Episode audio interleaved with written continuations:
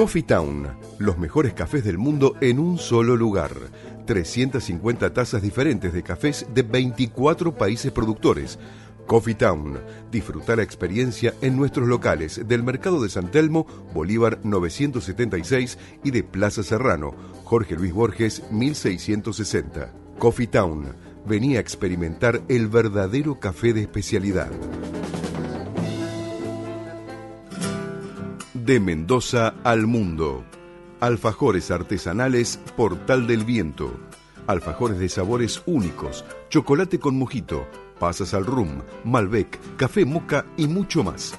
En Ciudad de Buenos Aires los podés conseguir al 11 40 58 78 54 o en www.ansorgánico.com o en la ciudad de Mendoza, en Avenida Perú 1487.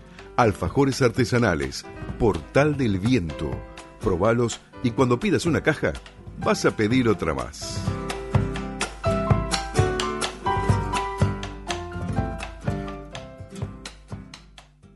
Tu alimentación es un conjunto de hábitos. ANS Orgánico. Elaboración de productos alimenticios y ambientales 100% orgánicos respetando las antiguas recetas que se transmiten de generación en generación. Consultas a través del sitio www.ansorgánico.com. Una sugerencia, una invitación, una cortesía. Esto es la propuesta con la conducción de Adrián Silva en Amadeus 91.1.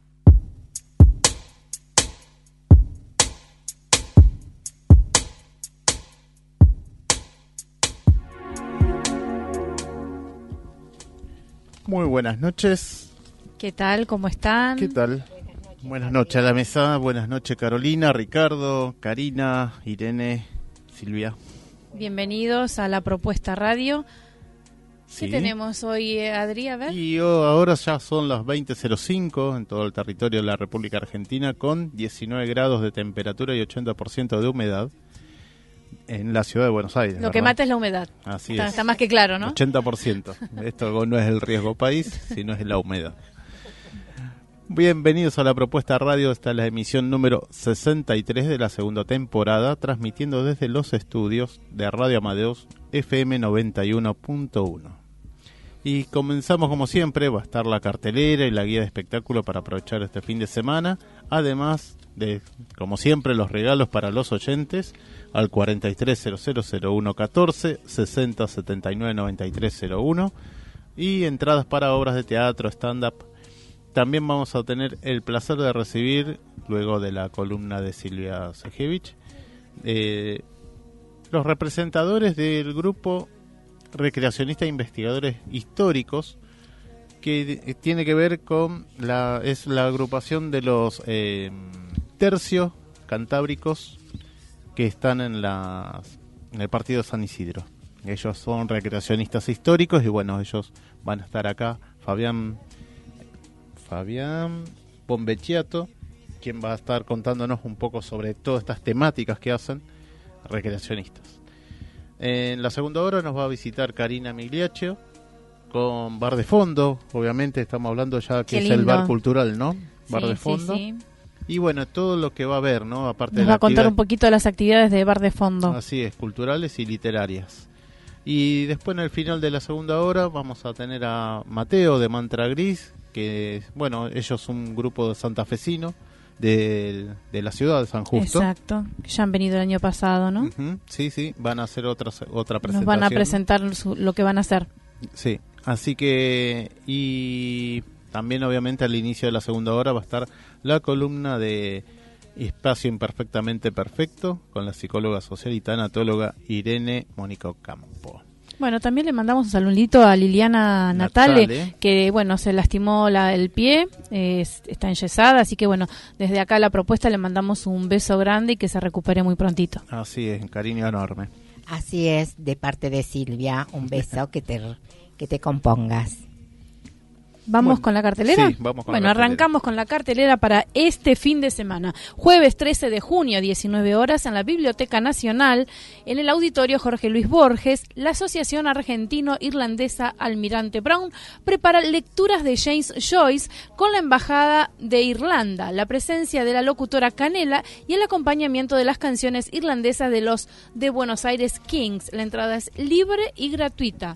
Para el viernes 14 de junio, 20-30 horas, la iglesia San José en Diego Palma, 215 San Isidro. Esta semana te invitamos a disfrutar de un concierto de la Orquesta Sinfónica Nacional en la iglesia San José de San Isidro. Eh, en un escenario maravilloso y bajo la dirección del maestro suizo Emanuel Seifert. Se interpretará un repertorio que incluye a José Zuk y a Johannes Brahms. La entrada es libre y gratuita. Un plan imperdible. Viernes 14 de junio, 20-30 horas, Iglesia San José. Viernes 14 y sábado 15 de junio a las 20 horas y domingo 16 de, a las 17 horas en el Teatro de la Ribera, Avenida Pedro de Mendoza 1821, el Ballet del Colón gratis en la boca.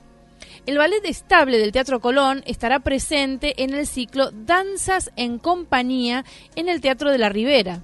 Con la dirección de Paloma Herrera, en esta oportunidad el ballet estable interpretará un programa mixto que incluye el Pas de de la Bella Durmiente con coreografía de Manuela Abruzzo y el Pas de Trois de El Corsario con coreografía de Anna Marie Holmes y Claire.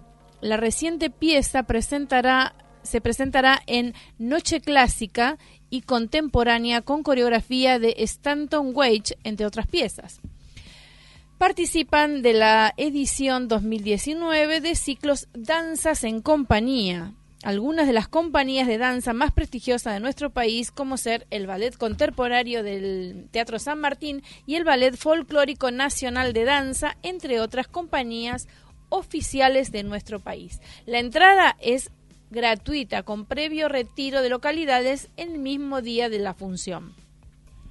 Para el sábado 15 de junio, desde las 15 horas, en el Museo Becar Varela, Quinta Los Ombúes, ubicada en Becar Varela 774. Recreación histórica, homenaje a los generales Manuel eh, Belgrano y Martín Miguel de Güemes. Una invitación a revivir la historia evocando las guerras de la independencia iniciadas en 1810, recreando un combate entre las fuerzas patriotas y realistas de la mano del eh, tercio de, Cantabro, de cantabros montañeses de Buenos Aires que van a estar en un ratito con nosotros y nos van a contar de qué se trata esto. La entrada es libre y gratuita.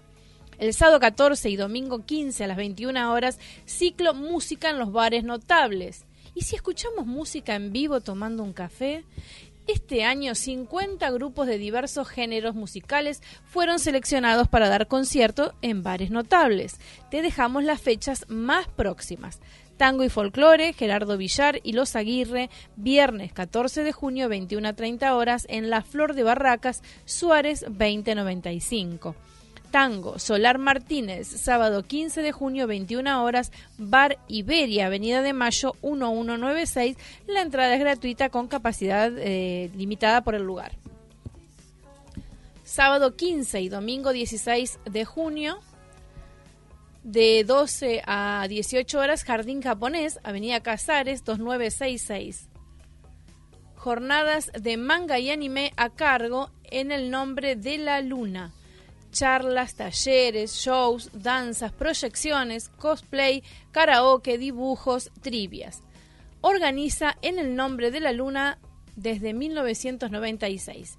El evento no se suspende por lluvia, la entrada general es de 150 pesos, menores de 12 años gratis, discapacitados, jubilados, pensionados y o mayores de 65 años. Bien, hay, hay para, para Tenemos una nutrida, nutrida oh, cartelera. Cuestiones interesantísimas. Eh, bueno, tenemos este fin de semana con lluvia. Ah, sí. Así que va a Bueno, estar ideal para hay- hay muchos hacer actividades. para- Claro, Sí. por supuesto, Cubiertos, para ¿no? cubiertos. Sí, sí. Vamos a hablar de los regalos para los oyentes. Bueno, el miércoles 12, eh, perdón, tres pares de entrada para una para una para todos stand up en el Paseo de la Plaza, sala de cover. Esto en Avenida Corrientes 1660. Un par de entradas para el caso de la mujer que nos quiso ser un jarrón en el Astrolabio Teatro en Terrero 1456 Villa Crespo el domingo a las 20 horas. Esto es gentileza de Octavia Comunicación. Son las últimas funciones. Un par de entradas para Rayito de Sol que eh, los días sábados a las 20 horas en el Centro Cultural 25 de Mayo de Villa Urquiza. Gentileza también de, Octavia Comunicación. Tres pares de entradas para Mada in Lanús el domingo 16 a las 19 horas en el Teatro El Vitral Rodríguez Peña 344. Esto es de compañía de los hermanos Macondo. Y un par de entradas para Silencio sábados a las 20 horas en el Teatro Luis Abel. Hipólito Yrigoyen 3133. La obra es Silencio. Y un par de entradas para Amor sí Amor domingos a las 19 horas en el Teatro Luis Abel, Hipólito Yrigoyen 3133 un saludo grande para eh, Eduardo Enrique era eh, de, acá de Luis Abel. El Luis Abel es eh, Hernández. Hernández. Sí. Y bueno, ¿cómo tenés que hacer para obtener estos estos premios? Es muy sencillo, te tenés que comunicar al 43000114 o al 6079-9301. Y bueno, te comunicas y estos premios pueden ser tuyos. Así es, así que vayan llamando, que Karina ahí los va a atender, ¿sí? Y, este, bueno, contanos un poquito, fuiste a ver alguna obra, ¿no, Sí, realmente ayer eh, fuimos a ver Juana la Loca, que es un unipersonal. Eh, está escrita y dirigida por el genial Pepe eh, Campoy Cibrián, realmente maravilloso. ¿Es una adaptación? No, no, no, no, no, no es ninguna adaptación. Él escribió una, una versión de sobre la vida de, de la reina Juana de Castilla, ¿no? Que es llamada Juana la Loca. Eh, y él hace, bueno, una interpretación sobre su vida amorosa, ya que, bueno, Juana, em, eh, de muy jovencita, eh, los hermanos fallecieron y ella quedó como heredera del trono. Entonces la madre, la familia le hizo casar con Felipe el Hermoso, Felipe de Austria, y ellos no se conocían, y cuando, cuando se casan, ella se enamora perdidamente de él, pero era muy mujeriego. Le engañaba constantemente y bueno, la obra habla de esa trama, aparte de, de los secretos, de las intrigas, eh, de todas las maniobras eh, que se hacían ¿no? en la corte de aquella época. Incluso, bueno, se sospecha, algunos sospechan que, que a, a, Fernando, a que a Felipe el Hermoso lo mandó a matar el papá de, de Juana por un tema de poder, ¿no? las luchas de poder, pero está centrada la obra en sí en, em, en ese amor que no es correspondido, ¿no? Él se casa por interés y ella lo ama perdidamente al, punto de, bueno de que la, de que la creen loca, este y bueno toda toda esa historia, esos amoríos y em, eh, hacen que Juana tenía una, una mentalidad bastante abierta para la época, ¿no? Ella no creía en Dios. Fíjate que era, era hija de los reyes católicos y no creía en Dios. Así que bueno, era un, poco fuerte su... Por eso, bueno, también la, obligan al exilio. Y bueno, él escribe sobre la historia amorosa, de este amor no correspondido y esta locura de amor, ¿no? Eh, toda esta, esta ilusión y esta cosa que ella, que ella trama eh, eh, a través de, este amor que no es correspondido. Y mm, realmente es maravilloso lo que ha escrito este hombre, Pepe, realmente se, a mí me encantó. Realmente eh, no había visto una obra así hace mucho tiempo. Es, dura aproximadamente 75 minutos donde donde este chico, el actor que es Nicolás eh, Nicolás Pérez, eh, se luce de una manera extraordinaria, porque hay que estar en el escenario una hora y cuarto. no, no, no, impresionante, porque aparte, como él habla, habla un poco de la locura, él se habla y se contesta, ¿no? O sea, hace, interpreta, digamos, como las conversaciones que él tenía con la madre, con Beatriz, que era la, nodriza. Entonces, esas conversaciones las, hace, las hace él mismo. Se habla y se contesta a sí mismo. Sí, sí, sí. Bueno, maravilloso. La verdad que fue una función de prensa extraordinaria, lleno de gente, lo aplaudieron, pero... ¿Esto fue en qué, en qué sala? En el Teatro La Mueca. Ajá. ¿Eh? ¿Esto dónde quedamos? En Cabrera al 4200, en el barrio de Palermo. De Palermo. ¿Eh? Una, hermosa, una hermosa sala, nos atendieron maravillosamente, las chicas nos ubicaron. Eh, la verdad que hay que ver teatro, está muy recomendada esta obra, eh, hay, hay, mucho talento, hay mucho talento argentino y, y a veces, em, por, no ser personas conocidas, ¿no? Sí, sí, sí. Eh, los actores, pero realmente fabulosos y bueno, después de hacer la gira acá, cuando terminan se van para, para España. A hacerla, a continuar. A continuarla allá en España, este, en otro teatro, ¿no? Eh, así que bueno, todo, todas nuestras felicitaciones para, para Pepe, el director y escritor, maravilloso. Siempre, bueno, sus obras son, son, muy, buenas. son muy buenas, es un, talento impresionante, una cabeza, pues para escribir esos textos realmente tenés que tener una cabeza bueno, se las recomiendo. Vayan a verla, Juana la Loca, en el Teatro La Mueca, entradas por alternativa teatral. Creo que esta semana tienen dos por uno, así que no dejen de verlo. Eh, en Instagram es arroba Juana la Loca. Eh, ahí pueden ver también, si no, entran al Instagram de La Mueca y, ahí van a ver la disponibilidad, que hay, horarias y, los días que están. Pero la verdad, maravilloso, no se lo pierdan. Bárbaro. Bueno, Patri, Vamos a volver en un momento y vamos a continuar con la columna de Silvio Sejevich. Perfecto. Pensamientos en movimiento.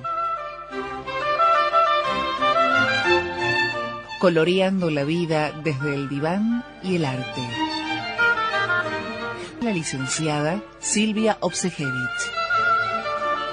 Eh, no veía nada. ¿Qué tal? ¿Qué tal? Estamos al aire. Buenas noches. Bueno.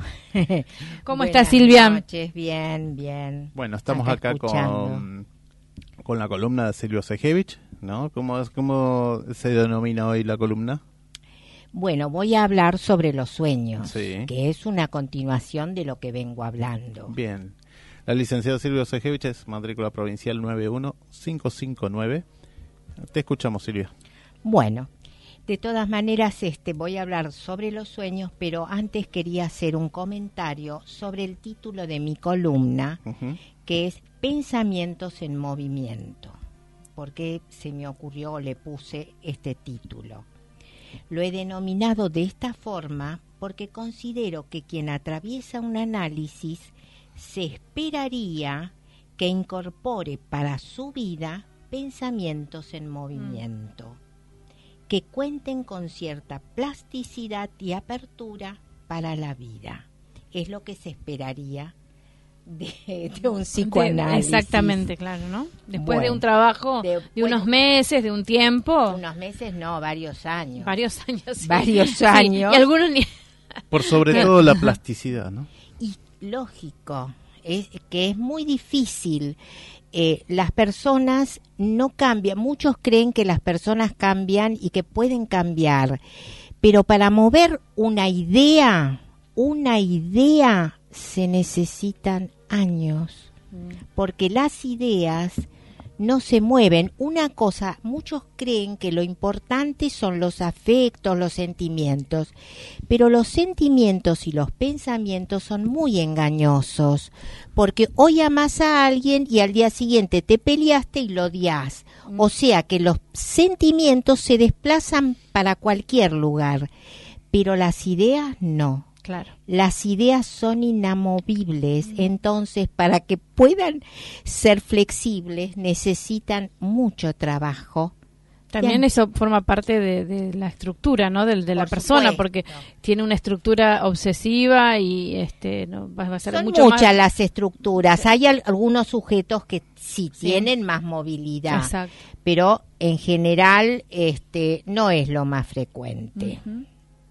Bueno, entonces voy a comenzar con el tema que, preparé para hoy, que vengo hablando, los sueños desde la teoría freudiana. ¿Qué son los sueños? Los sueños son una de las formaciones del inconsciente. Las otras formaciones son los olvidos, los lapsus, las equivocaciones verbales y equivocaciones en la escritura y otras y otros. Y estos, estas equivocaciones nos muestran la existencia de que hay, algo más allá que nos habita las 24 horas y que desconocemos. porque mientras dormimos, nuestro yo, nuestro sujeto, trabaja y produce sueños. Escuchen bien, sujeto. No digo, no digo analizante, no digo paciente, digo sujeto. Tanto Freud como Lacan planteaban que el sueño es soñado para que busquemos la clave, el sentido, lo que él quiere decir más allá de lo que dice el enunciado. ¿Para qué soñamos? ¿Qué sujeto habita allí? ¿Qué articulación podemos encontrar con nuestro mundo interior, nuestro mundo pulsional y con el deseo? Si bien el sueño es una de las formaciones del inconsciente, no es el inconsciente, sino que sólo articula las desfiguraciones del deseo del sueño. Por lo cual, lo que se comunica en un sueño es un enunciado. Se trata de lo que recuerda el analizante Frases, palabras, imágenes, a veces pueden ser sueños claros, pero siempre disfrazados. Entonces, esto que relata le va a permitir al analista rescatar al sujeto que se desliza, se desplaza en el decir, se desplaza en el lenguaje. ¿Qué sujeto habita allí? El enunciado es un discurso que se articula entre significantes. ¿Qué son los significantes? Son las marcas que le quedaron al analizante en el desarrollo de su historia. Lo que escuchó, lo que vio, lo que no vio y lo que entendió de lo que escuchó. Porque la vida infantil es una de las fuentes con la que se nutren los sueños que luego se reproducirán. Es un material que en parte no es recordado ni utilizado en la actividad del pensamiento diario, porque en el decir o el relato del sueño, en el lenguaje, se encuentra el inconsciente. Es una cadena de significantes que se repiten e insisten, produciendo rupturas, cortes, aperturas, para liberarse de las cadenas en las que están atrapados.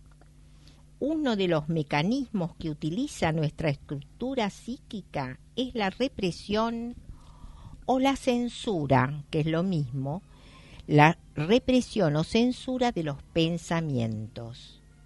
Lo que queremos ocultar, que rechazamos, que no queremos que el otro sepa, y la mayor cantidad de veces que nosotros mismos no queremos saber. Muchas veces las verdades de nuestra historia son muy dolorosas y no queremos saber. ¿Por qué no queremos saber? Muchas cosas, no todas, tienen que ver con la sexualidad, pero eso que queda reprimido va a seguir existiendo a lo largo de los años a través de los síntomas de los sueños hasta liberarse de esas situaciones. Esto que, estoy planteando, a veces, qué sé yo, se lo escucha como mm, si uno tuviera un impermeable y resbala, pero es así. Años, pueden pasar años claro. hasta que no son descubiertos, no se desprenden del significante que los atrapa y van a seguir repitiéndose.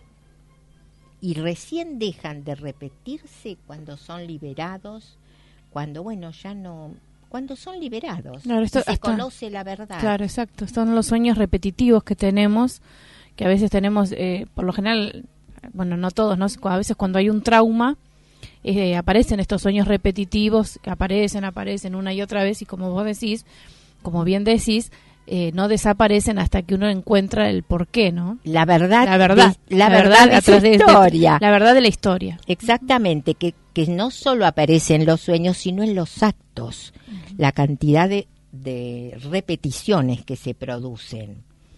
Los restos diurnos, que son los acontecimientos de un día, pueden conectarse con algunos de los significantes reprimidos y a la noche pueden producir sueños con personajes desconocidos desarticulados.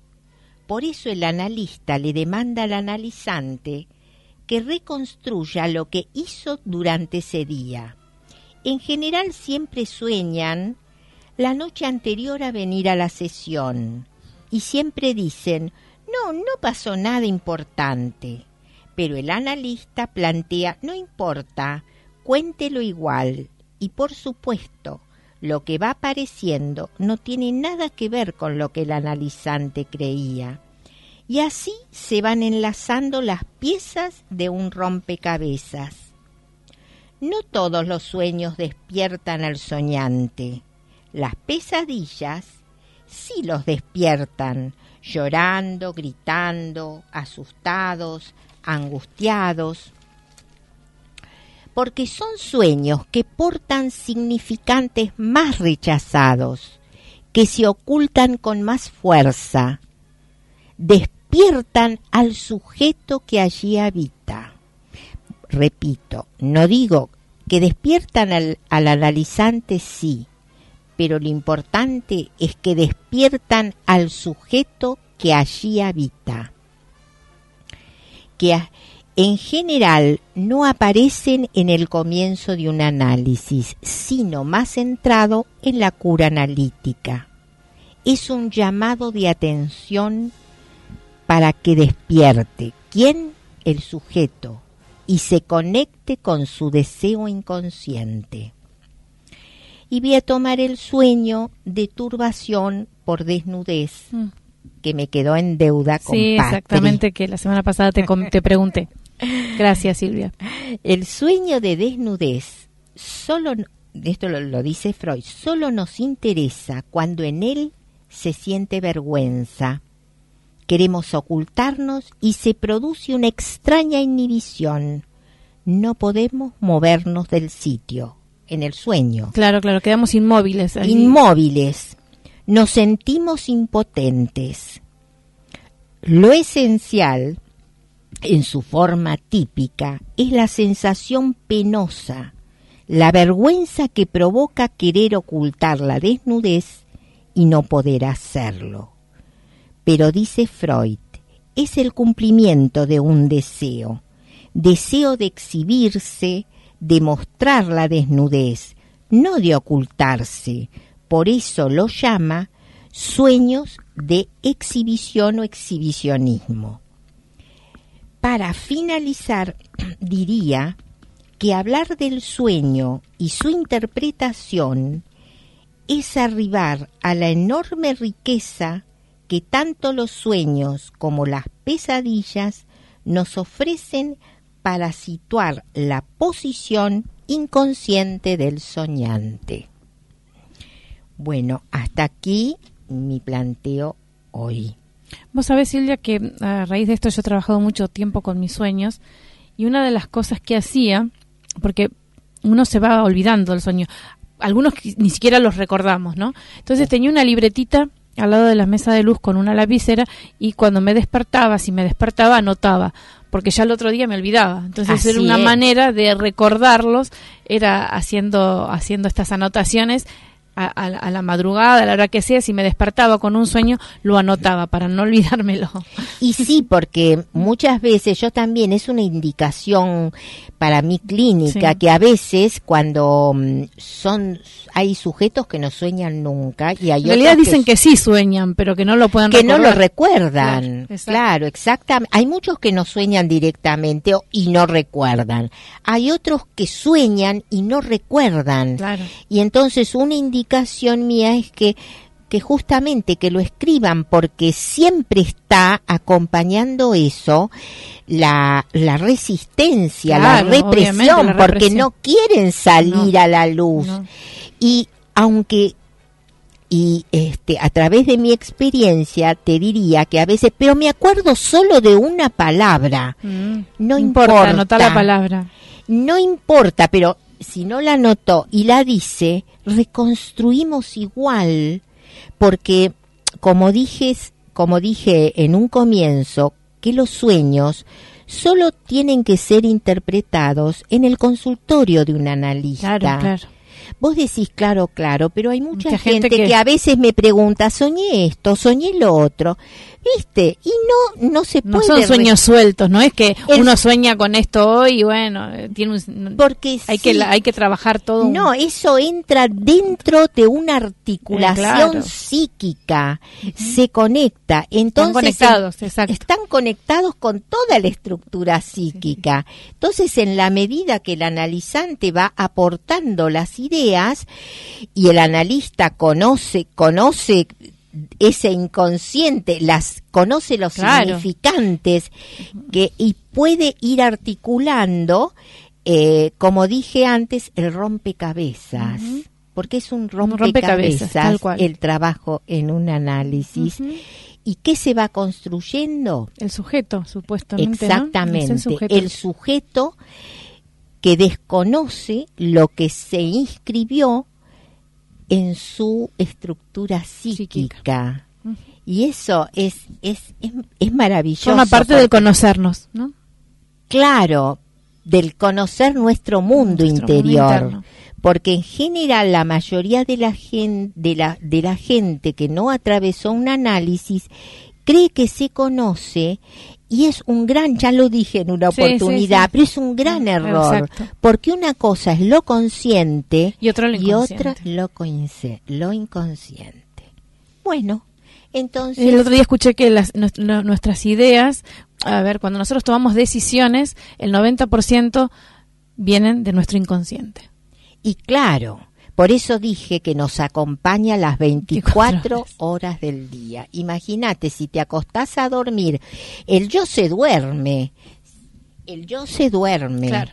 pero eh, el inconsciente trabaja. Bueno, perfecto. Bueno, me despido de los oyentes y será hasta la próxima semana. Hasta el miércoles, Silvia. Muchas Hasta gracias, Silvia. Gracias por todo.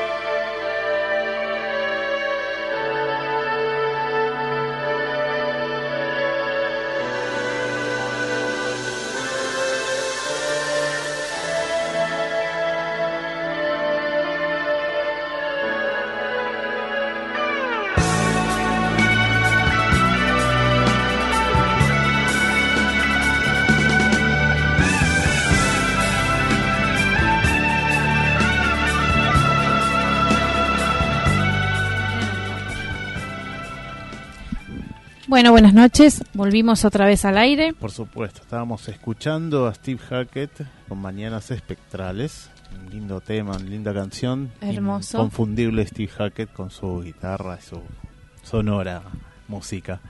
Este, estamos acá en la mesa con Fabián Bombecchiato. ¿Qué tal? Buenas noches. ¿Qué tal? Buenas noches. Hola, ¿cómo estás? Y la acompaña Mirta Alonso, ¿no? ¿Qué Sí, Mirta es mi, mi, señora y bueno, ella me acompaña. Te acompaña. Me aguanta en realidad, la, me soporta la, la recreación histórica. Así es, así, bueno, así como lo decía Fabián, es de recreacionista e investigadores históricos de época, tercio de cántabros de montañeses. Tercio de cántabros montañeses, que es el grupo, como yo decía este, antes, este base de, de Asicura, que es la Asociación Civil y Cultural de Recreación Histórica Argentina, que es una asociación que creamos en septiembre de 2006 y el tercio de Montañeses fue un cuerpo que este, se crea, que crea Liniers, Liniers, en septiembre de del año 1806 para enfrentar lo que sería la segunda invasión inglesa. La segunda invasión, sí, bueno, eh, justamente cuando sabías que ibas a estar este, contando un poco de todo, ¿no? Lo que hacen ustedes como recreacionistas.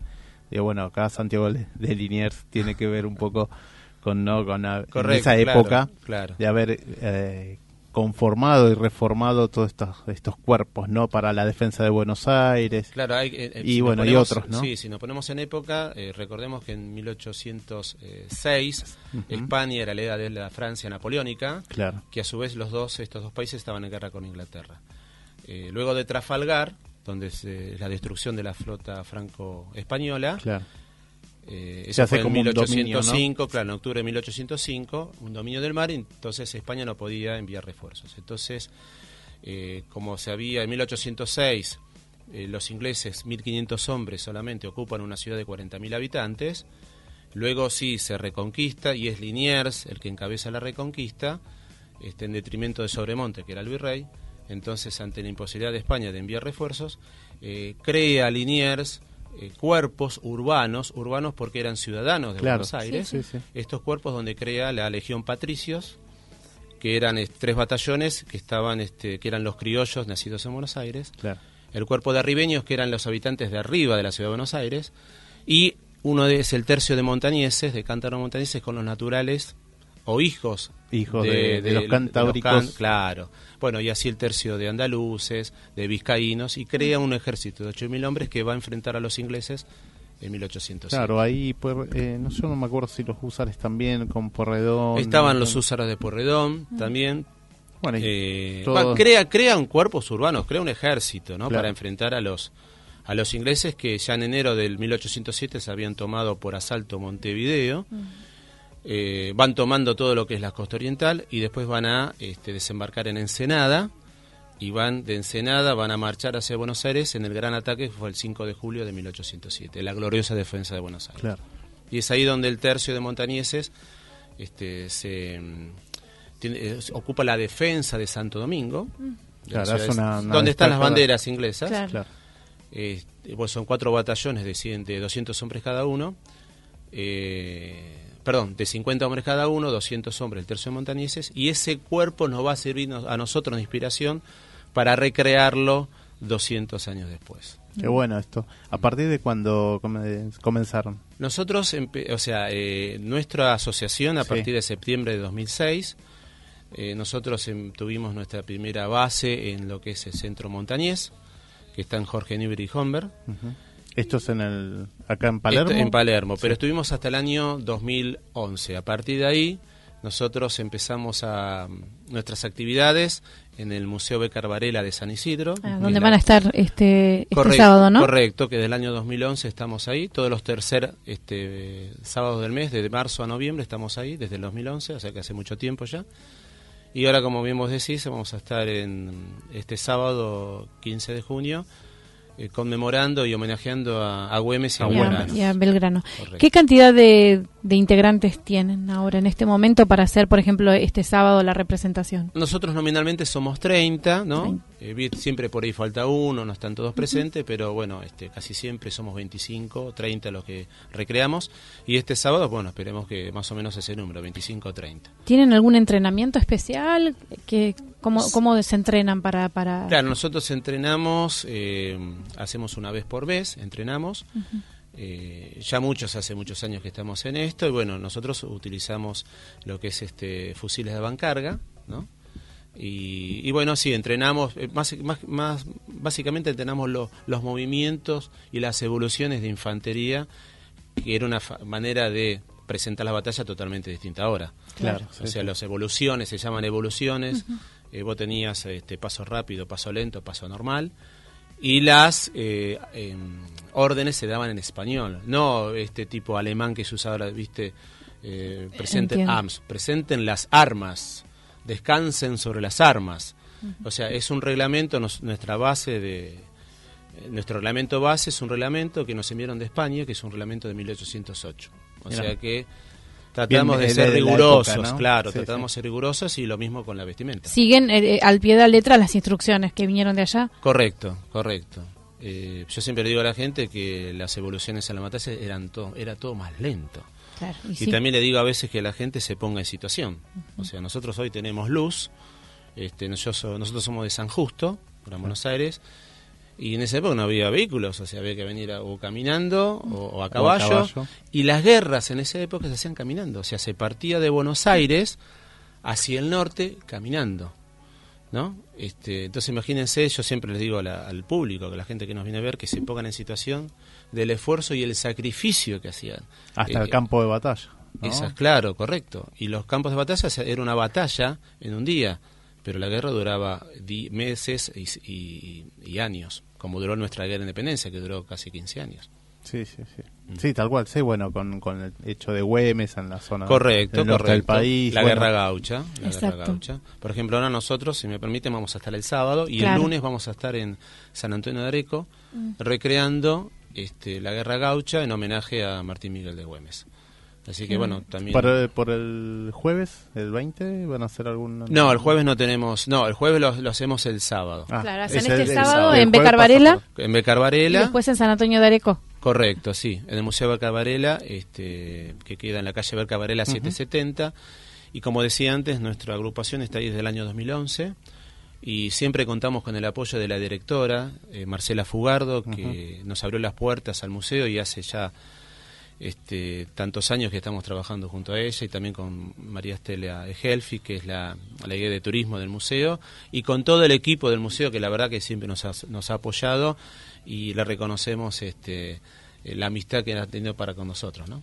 no lo, lindo de esto, ¿no? de que se sigue manteniendo, este, más, eh, además de la historia ¿no? y también la recreación, de la difusión ¿no? de estos y claro y es el tema es que nosotros con nuestro granito de arena, de arena perdón eh, difundimos la historia nosotros recreamos historia argentina nuestro periodo histórico es invasiones inglesas patriotas y realistas la guerra por la independencia y la época de rosas unitarios y federales ah, que también recreamos ese periodo histórico también participaron en películas como sí ¿no? Sí, sí. Eh, recién estabas contando un poquito, un poquito al público para que se entere. Bueno, sí, eso fue, este, digamos, en 2009 nos llegó una invitación por parte de una agrupación amiga que es Blandengues de Barragán de participar en la filmación de Revolución del Cruce de los Andes, la película en la cual Rodrigo de la Serna protagonizó a San Martín. Eh, y bueno, fue una experiencia, imagínate, para un porteño, una experiencia de estar filmando en la precordillera, este, ¿Esto se filmó allá en Mendoza? Sí, se, se, filmó en la localidad de, Barrial y Calingasta, al borde de la cordillera, que es la precordillera. Se filmó durante 10 días y bueno, fue, fue impactante, porque también uno este, sufrió el apunamiento. Claro. Eh, pero fue impactante la batalla, filmar la batalla y, y estar en una película histórica cuya logística es muy muy importante. Uno está acostumbrado a ver el cine estadounidense, sí, sí, sí. donde bueno ellos tienen otra otra producción, otros este, otra, otros números, pero acá imagínense que hay que hacer todo, de los uniformes, este, el armamento. Eh, y el lugar este, donde filmar. Y bueno, eh, la verdad que fue impactante. Y nuestro pez es tan grande, es tan enorme que a nosotros nos encanta llevar la actividad a otros lugares de provincia, pero bueno, se hace muy difícil por la distancia. La distancia, claro. La, logística, más que nada. Correcto. El trasladar las armas, la ropa, y son 30 personas aparte. Claro, imagínate si, si son 150, 200 kilómetros, lo podemos manejar, vamos con nuestros vehículos o se le pide a la municipalidad este organizativa que, que envíe transporte, pero imagínate ir, eh, no sé, 500 kilómetros, 1000 kilómetros, se hace muy difícil. Nos encantaría, la verdad, llegar a todos lados nos encantaría. Claro, para eso necesitan que, que las, las provincias o los lugares colaboren, ¿no? Claro, son los municipios. los municipios colaboren en, esta para estas presentaciones, porque la verdad eh, sería maravilloso que en tantos centros turísticos eh, bueno, ahora Semana San Antonio de Areco está cerca. Está cerquita. Pero bueno, hay, hay otros lugares que por ahí este, sería muy bueno hacerlo. Que es nuestras desventajas respecto a Europa. En Europa está todo cerca. se hacen algo en Waterloo y van todos a, a Waterloo. A Waterloo No, este, te iba, me hiciste acordar cuando contabas un poco de la película, esto de, bueno, Alfredo Alcón en su momento, cuando hizo también, ah, también con la dirección de Leopoldo Torres Nilsson. Es de verdad, sí, 1970 fue. Así es. Hay películas también, ¿no? Todo ese movimiento, ¿no? Con la, Guerra, Gaucha, Bajo el signo de la patria, con Ignacio Quirós, después está Argentino hasta la muerte. Ah, perdón, está Argentino hasta la muerte, con Rimoldi Fraga. Eh, pero bueno, Bajo el signo de la patria es una película que me encanta. Este, Ignacio Quirós de Belgrano me parece eh, sublime. Eh, obviando el, digamos, los uniformes, bueno, el, rigorismo histórico, pero me parece este, una gran película. Y La Guerra Gaucha, como bien decían. Eh, van a la escuela, a escuelas también, ¿no? Con, hacen participaciones y en el Cabildo, ¿no? A veces también. Sí. Claro, bueno, en el Cabildo estuvimos 2005, 2006, después la última fue en 2016, creo. Después escuelas, lo que pasa que esto es un es un hobby que tiene una trascendencia cultural. Eh, entonces todos tenemos nuestra nuestras obligaciones laborales y cuando podemos íbamos a colegios, por ejemplo, estuvimos en... Es voluntario todo. Correcto, no, no, esto es todo voluntario. O sea, nadie cobra nada salvo los insumos que son este, los gastos de transporte, correcto, correcto. Y eso, bueno, este, se hace complicado. Pero bueno, es lo único que pedimos, nosotros no, no cobramos. Y si podemos ir a los colegios, vamos, imagínate que los chicos te dicen, uy, está Belgrano, y está San Martín. Qué lindo, ¿no? Verles la cara. Sí, y yo antes lo de, yo antes decía, no soy Belgrano, no soy Martín, y los padres venían, vos sos Belgrano, vos sos San Martín. Entonces, bueno, ahora soy Belgrano y San Martín. ¿Cuál es tu personaje? ¿Cuál representas? Yo en realidad represento al, capitán patriota. Ah. Entonces, del otro lado está el comandante realista. Claro. Pero es, un, es muy divertido cuando hacemos la recreación porque se, se arman hinchadas y los chicos están Argentina. y los realistas dicen, no, viva el rey. Y entonces dicen que no, que no viva el rey. Y a veces nos visita Napoleón. Qué lindo. claro, Napoleón nos visita, que viene este viene vuelo de Francia, viene solo. Entonces, entonces él quiere que seamos súbitos de, del rey José Bonaparte. y entonces la gente dice que no. Y decimos Fernando VII y la gente dice, dice que no, pero dice que sí. Así que bueno, nada, es muy divertido porque lo que nosotros hacemos es historia visual. ¿sí? O sea, salimos de las láminas de los libros, salen de los libros, de las palabras de los textos y la gente, no solo los chicos, los adultos lo ven visualmente. Entonces ven los uniformes, las banderas, el tronar de los cañones, el crepitar de la mosquetería, eh, los gritos de la batalla. Y a veces hemos, hemos participado con caballería, y todo eso hace un conjunto que la gente queda, uno no sé, a ver, ya no me di cuenta porque yo estoy adentro, pero si yo me pongo del otro lado, este, lo ven y es impresionante. es impresionante. el despliegue que, hay, ¿no? Y el despliegue, claro. Nosotros hace unos años en Barragán, en la Ensenada, se hacían recreaciones con 600 recreadores. Qué bárbaro. Era impresionante. Qué lindo eso, Era impresionante. eso fue uno de los más, en Ensenada. Claro, fue uno de los más grandes. Ese fue el más grande que fue en 2009, creo que fue. El último grande fue en 2011, ya no se hace más. Este, colaboraba la municipalidad, pues fue, era impresionante. Y nosotros hacemos en el, en el museo algo pequeño, con 30, que bueno, que ya ese número hace de acuerdo al espacio hace, lo hace impactante, ¿no? Pero bueno, este, no siempre decimos que nosotros es un gramo de arena para que para eh, extender el conocimiento de la historia argentina, que es riquísima. Sí, 200 años riquísimos y el siglo XIX es riquísimo. Es más, cuando hacemos... aparte tres, tres temas, ¿no? Tres temas, correcto. correcto. Por ejemplo, eh, vamos a estar el, el sábado 6 de julio en Parada Robles, que es una localidad que tiene 15, 20 años de, creación, que es Exaltación de la Cruz, Capilla del Señor. Y ahí recreamos la batalla de Cañada de la Cruz, que es una batalla que se libró el 28 de junio de 1820 entre las tropas de Buenos Aires al mando de Soler, que era el director supremo, y Estanieras López, cuando empezaban las guerras civiles en Argentina, donde Santa Fe y Entre Ríos... Estamos hablando de los unitarios federales en esa casa. Eran los orígenes, era Artigas principio y la Liga de los Pueblos Libres que se oponía al centralismo de, Buenos Aires. De Buenos Aires Y es una batalla que la gente conoce más Cepeda. ¿Se acuerdan? La, el día de los tres gobernadores. Sí, Bueno, entonces la gente, o sea, le quieren dar una trascendencia a Caneda de la Cruz, que la gente no la conoce, pero bueno, no importa. Hay que, de a poquito, hay que que la gente vaya conociendo nuestra historia. Seguro que sí. Y decime, eh, ¿van a estar en el ¿En la jura de bandera este sábado?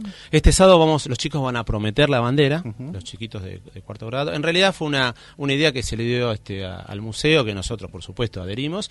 Y bueno, nosotros cantamos la marcha a, la bandera y los chiquitos se ponen locos. Hay que ver a los chiquitos gritando viva la patria. y cuando se sacan una foto, la mayoría dice whisky. No, no viva la patria. Entonces todos los chiquitos vienen vestidos de granadero, de Belgrano, de San Martín. las nenas vienen con el muñeco de San Martín. Qué lindo.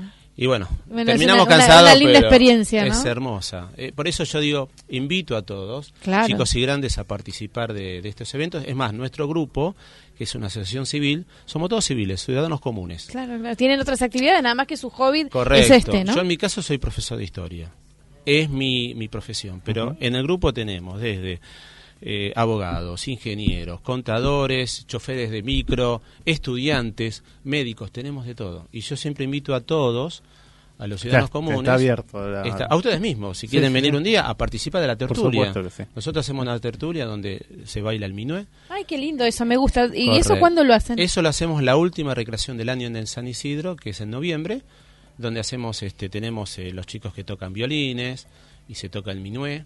El año pasado me, acuerdo que nosotros eh, siempre hacemos estas carteleras, ¿no? Y vamos anunciando y estaban los minué que las tertulias. La tertulia y a la noche cerramos con un, con una batalla nocturna y ahí cerramos el año. Siempre en San Isidro lo hacen ahí en el Becar Varela. Esto en particular lo hacemos en el Becar Varela. Después sí tenemos salidas como te dije ahora Areco, este para dar Robles.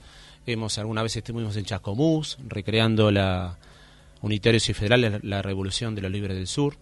De, o sea, digamos, hay una cuestión que yo quiero dejar claro. En Buenos Aires es una ciudad tan cosmopolita que se pierde la historia. Pero cada ciudad del interior del país, de la provincia de Buenos Aires, tiene su historia. Y los habitantes de ese pueblo o ciudad lo, la conocen. Y nosotros vamos encantados. Imagínate cuando nos llaman para hacer Cañada de la Cruz, pero voy, voy caminando a hacer Agarro los soldados, muchachos, Póngase la mochila y a caminar. ¿Y a, Rosario han ido al Monumento a la Bandera? No, no tuvimos oportunidad. Hemos sido invitados, pero a veces eh, lo pasa que se, complica porque todos tenemos que coincidir, ¿viste? Claro, tiene que coincidir que todos puedan, ¿no? Claro, pero bueno, hemos tenido proyectos, eh, hacer la batalla de Quebracho Errado en, Córdoba, una batalla donde la Valle contra los federales. Pero bueno, siempre se complica la logística. Sí, sí. Pero bueno, este, vuelvo a repetir, tenemos no sé si la contra o la adversidad de las distancias. En, cambio, por ejemplo, en Europa, nosotros acá la recreación empezó, y quiero nombrar a Rubén Rochicholi, que fue el, uno de los pioneros de la recreación, recreación histórica en Argentina, fue con, con, el cual iniciamos este camino del tercio de montañeses. Él ya dejó hace tres años que, a veces lo envíen, lo invitamos, pero bueno, fue un pionero en esto y porque es muy difícil, es difícil, no por, porque es difícil en nuestro país, se pueden hacer las cosas. Es difícil a veces este con la coordinación, la logística, ¿no? Coordinar. claro, allá en Europa vos tenés una página de internet, quiero un uniforme francés, pum. quiero un uniforme inglés. Y acá necesitamos una vestuarista, tenemos nuestra vestuarista, Dora Pérez, que no solo empezó como vestuarista y ahora participa en las recreaciones y es nuestra Juana Zurduy. Qué lindo. ¿Tienen mujeres también entonces? Por supuesto. Tenemos ¿Cuántas mujeres tienen? y las mujeres estamos cinco o seis mujeres, hay. Este, está Dora Pérez, Patricia Barri, bueno, nombro algunas, no me quiero olvidar de nadie, Evangelina Ledesma Busoli, Fiorella Rosano, este, Ana María Castro, eh, Mónica Prieto. Y nombra a mujeres, no nombra a los varones, voy a nombrar a las mujeres. Está bien, porque son creo, creo que no me, olvido de nadie, no sé si me olvido de nadie y me van a matar, pero bueno. Eh, ahora hay una chica que empezó otra vez, que empezó ah, de nuevo, pero el tema es el siguiente, hacen de vivanderas, ¿saben qué son las vivanderas? Son las mujeres que acompañaban a los ejércitos ah. durante la guerra de independencia y este, la época de Rosa, unitarios y federales. Rabonas también se le decía, ¿no? Y estas vivanderas llevaban, o sea, acompañaban a los ejércitos, este, le cocinaban a los soldados, que eran los amantes, los novios. Así que bueno, hicimos dos, dos cañones también.